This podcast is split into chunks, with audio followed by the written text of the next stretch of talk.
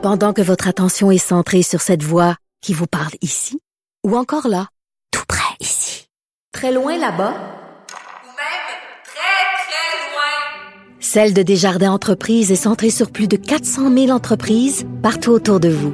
Depuis plus de 120 ans, nos équipes dédiées accompagnent les entrepreneurs d'ici à chaque étape pour qu'ils puissent rester centrés sur ce qui compte, la croissance de leur entreprise. On retrouve Félix Séguin à l'instant pour la chronique Crime et Société. On est tous un peu, moi je, je vous le cacherai pas, j'ai des télévisions ici en studio et je suis euh, le développement de l'alerte Amber. Euh, je sais pas si tu as plus d'informations que moi, mais c'est troublant cette histoire-là. Ben, c'est troublant de par euh, la nature même, évidemment, d'une alerte Amber. L'alerte Amber est déclenchée, on y reviendra plus tard, lorsque les policiers croient que les euh, enfants qui sont portés disparus sont en danger danger de mort même. Euh, ça, ben, ça porte une charge, mais ce qui porte aussi, je dirais même à confusion dans cette alerte en vert, c'est qu'est-ce qui est arrivé un peu plus tôt. Alors, ce que l'on sait, c'est que vers 21h30 mercredi, il y a un automobiliste qui a signalé la présence d'un véhicule qui était accidenté euh, en bordure de l'autoroute, l'autoroute 20 Saint-Apollinaire, à la hauteur du kilomètre 288. Alors, les policiers arrivent sur place et ils constatent deux choses. Il y a eu embardé. Alors, euh, le véhicule circule d'abord sur la même direction est, quitte la chaussée, fait des tonneaux dans le terre-plein central et finit sa course dans l'autre travée. Alors, ça, maintenant, on le sait, sauf que ce qui est ce qui est vraiment troublant, c'est qu'à l'arrivée des services d'urgence, il n'y avait personne dans l'auto. On a effectué euh, les vérifications d'usage, ce qu'on appelle le ratissage, à droite, à gauche, devant, derrière, euh, dans les bois aux alentours. On n'a toujours pas localisé les gens qui auraient pu prendre place dans cette voiture-là. Ça, c'est selon la Sûreté du Québec. Euh, et, et quand les gens qui ont été témoins de cette embardée-là, puis et, qui se sont approchés pour voir le véhicule accidenté, l'habitacle était vide déjà. Alors c'est comme c'est comme ces gens-là s'étaient volatilisés. Alors on a décidé euh, de déclencher l'alerte Amber en après-midi parce que bon après ce qu'on pensait être un accident, on croit que le père est un suspect un suspect d'enlèvement, si tu veux. Alors lui, son statut change. Donc au cours des heures qui suivent l'accident, son statut va finir par changer parce que tu, te, tu je sais pas si tu as consulté également euh, cette, cet article qui euh, qui est sur le site du Journal de Québec. Présentement, les, réseaux, les réseaux sociaux sont scrutés évidemment par les journalistes qui s'intéressent à ça. Puis euh, ce qu'on y affirme, c'est que la mère des fillettes qui se trouvait à bord du véhicule-là, avant l'accident, avait publié une photo des filles. OK, OK. Elle avait déjà la puce à l'oreille, là. Oui, ça dit il faut retrouver mes filles et leur papa. Et la publication a été partagée six mille fois.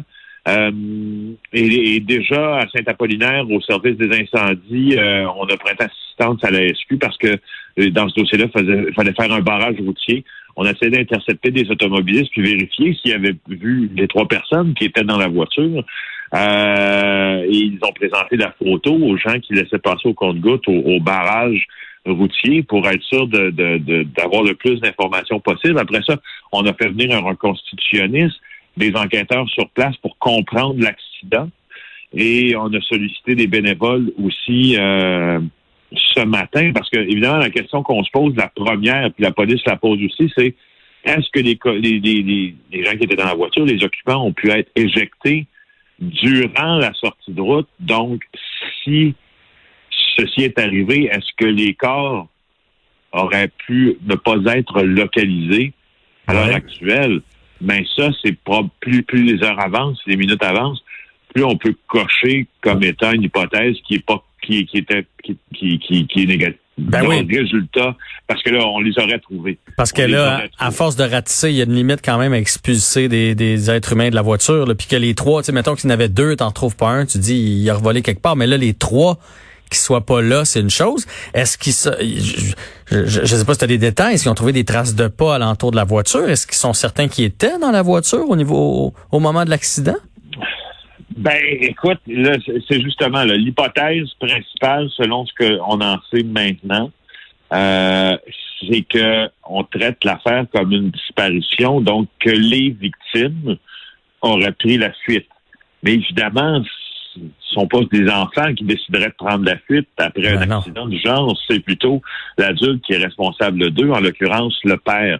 Alors, écoutez bien maintenant, et encore une fois, et on le fera, j'en suis certain, aussi longtemps qu'il le faudra. Euh, passons à la description des jeunes euh, qui sont recherchés, hein, des fillettes là qui demeurent à Lévis. Euh, Il y a Nora Carpentier qui a 11 ans, qui mesure 1m57. Euh, belle petite fille, toute mince, dit la description.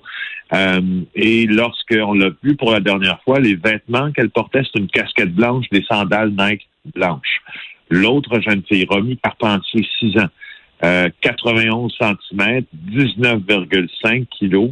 Dernière fois vue, elle portait un chandail rose, des boucles d'oreilles en argent en forme de cœur et du vernis à ongles rouge.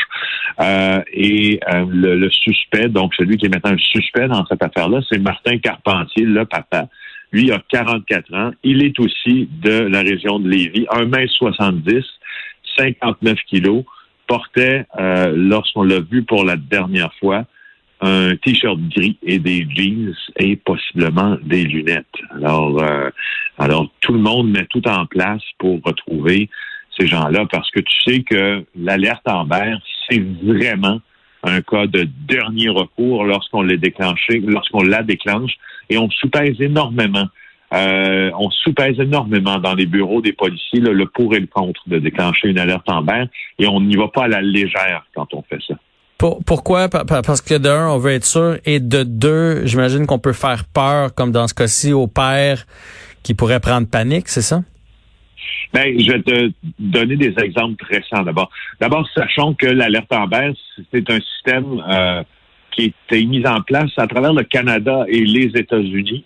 Euh, c'est l'acronyme anglais de America's Missing Broadcast Emergency Response. Euh, c'est un- c'est pour ça que ça a été nommé, mais c'est aussi une alerte qui a été nommée en l'honneur d'un d'une enfant de 9 ans, Amber Hagerman, qui a été enlevée, qui a été tuée au Texas en 1996.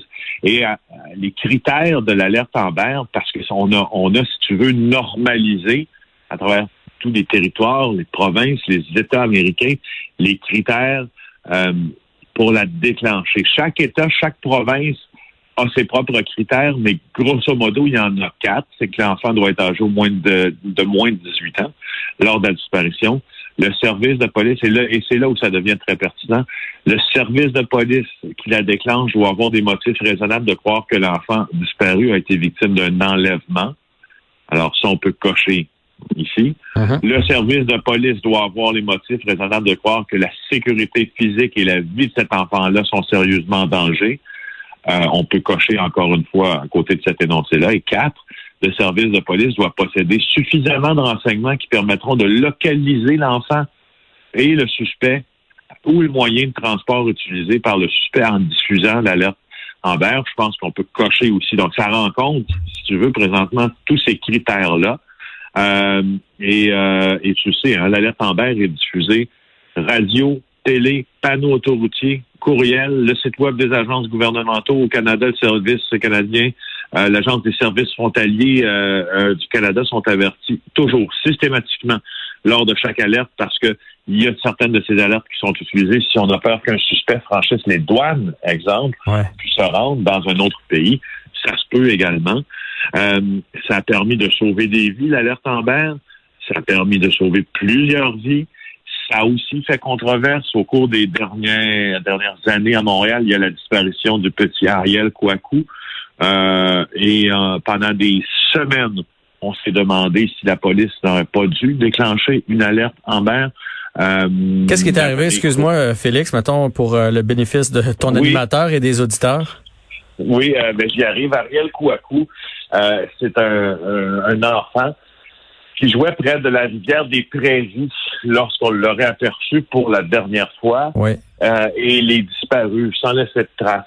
Euh, il y a des témoignages qui ont été apportés à la police qui auraient pu laisser penser qu'il aurait été abordé par quelqu'un dans la rue.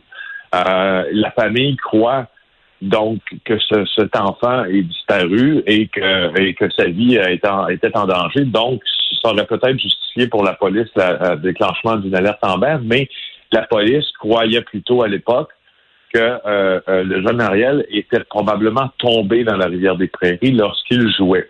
Alors, c'est le, postulat de départ avec lequel travaillait la police, c'est ça. On n'a pas déclenché d'alerte en mer. On se les fait remettre sous le nez euh, pendant plusieurs mois et, et, la famille en a été très mécontente. Alors, euh, c'est ça, on, on, ne, on ne badine pas avec l'alerte en vert, pour tout dire. Et euh, dans, dans le cas de, de Saint-Apollinaire, présentement, je, je, je, je, relis les détails. J'essaie de me faire une tête. J'essaie de faire. On essaie de comprendre, hein? Ouais. C'est, c'est, écoute, ça, ça m'apparaît. Mais pourquoi d'une voiture qui fait des tonneaux et, et, plusieurs tonneaux qui se retrouvent sur l'autre travée d'autoroute 20, on la retrouve sans ses occupants, puis en date là, de, d'aujourd'hui et en heure de maintenant, on n'a pas été capable de localiser des corps qui auraient été probablement euh, éjectés après. Ce... En tout cas, les enquêteurs, les constitutionnalistes qui sont allés euh, ont probablement la piste assez sérieuse que la porte a été soit ouverte, euh, peut-être, je sais pas, moi, pas de vitrine de fracassé ou quelque chose qui permet de croire que les occupants n'ont n'ont pas été éjectés. Là, ça semble être le constat. Là. Je vois les, euh, les images du véhicule à l'instant où tu me parles il n'y a pas de, de, les vitres sont pas fracassées. Donc euh, la portière est ouverte. Bon, ben, à suivre en espérant qu'il arrive rien à ces enfants-là. C'est ce qu'on souhaite le plus possible de les retrouver euh, rapidement et vivants. Oui, je suis évidemment du même avis et je le souhaite de tout cœur. Euh, Félix Séguin, ben merci. Si jamais tu as des développements pendant l'émission, tu nous rappelles, évidemment. Je vous rappelle, c'est sûr. Parfait. Bonne journée à toi.